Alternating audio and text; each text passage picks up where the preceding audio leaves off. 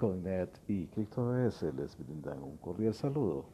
Los invitamos a que nos acompañen. En este episodio hablaremos un poco sobre las transacciones y su relación con los HTLC, las transacciones de compromiso.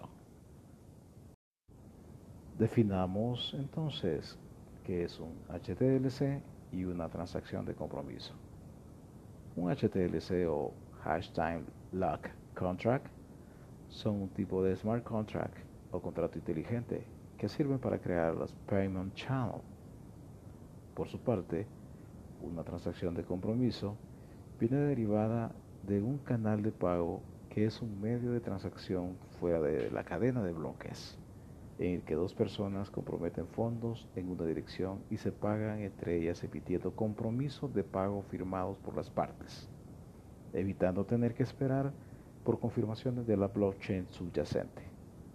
Las partes abren un canal de pago entre ellas, enviando fondos en una transacción inicial, la que se conoce como transacción de fondeo, a una dirección multifirma 2 de 2, la cual es manejada por ambas involucrados y requiere la firma de las dos para generar nuevas transacciones. Esta primera transacción es entonces propagada a la blockchain, quedando el canal efectivamente abierto. Para pagarse, las partes crean transacciones. Esas son las transacciones de compromiso. Desde la dirección multifirma, que no son difundidas en la red AU y cuyos saldos consensuados resultantes de operaciones fuera de la red son redimibles por las partes con o sin el permiso del otro. Y de hacerlo, provoca el cierre del canal y la difusión de la transacción en la red blockchain. Bueno, ahora veamos cuál es la interacción entre las transacciones HTLC y las transacciones de compromiso. Con transacciones de compromiso reguladas, la transacción actual invalida la anterior. Esto está bien, ya que las TX o transacciones entre A y B en su canal suceden unas tras otras. Sin embargo, los HTLC son una especie de transacciones retrasadas.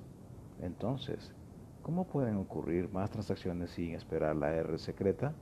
Significa que los contratos HTLC simplemente se transfieren en las transacciones posteriores entre A y B.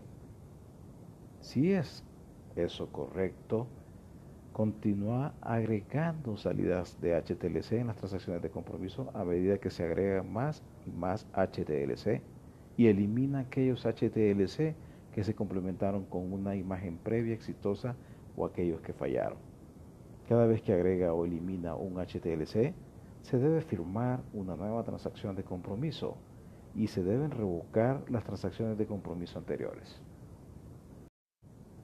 Finalmente, por ese motivo, la especificación Lightning Network establece un límite de 483 HTLC para cada una de las transacciones de compromiso. De modo que incluso si ambas partes envían la cantidad máxima de HTLC, el mensaje de compromiso firmado seguirá estando por debajo del tamaño máximo del mensaje.